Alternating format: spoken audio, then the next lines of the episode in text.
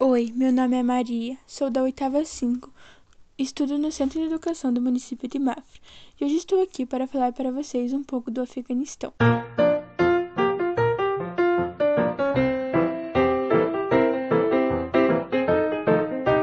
Crise no Afeganistão.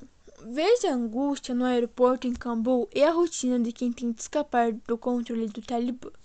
98 países fazem a declaração conjunta de que vão continuar recebendo refugiados depois do dia 31 de agosto. Ah, e lembrando que o Brasil ainda não assinou o documento.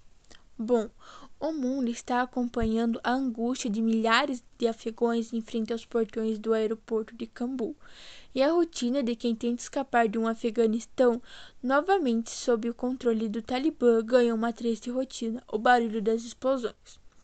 Faltando apenas dois dias para o encerramento de 20 anos de presença americana no país, os voos que levavam principalmente refugiados agora já se concentram em retirar as tropas. E o desespero para sair do país chegou ao Brasil. Um afegão que mora em São Paulo há dois anos voltou ao Afeganistão em abril para resgatar a família. Por causa da pandemia, eles não conseguiram sair de lá. Agora contam com a ajuda do governo brasileiro. A resposta foi a promessa de ajuda, mas o governo brasileiro ainda não assinou o documento que é uma declaração conjunta de 98 países que vão continuar recebendo refugiados depois do dia 31 de agosto.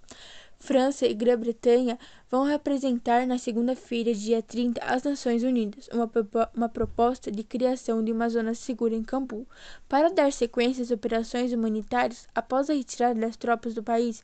Enquanto isso, o Papa Francisco fez pronunciamento pedindo por orações em jejum para o povo afegão, por uma convivência pacífica no Afeganistão.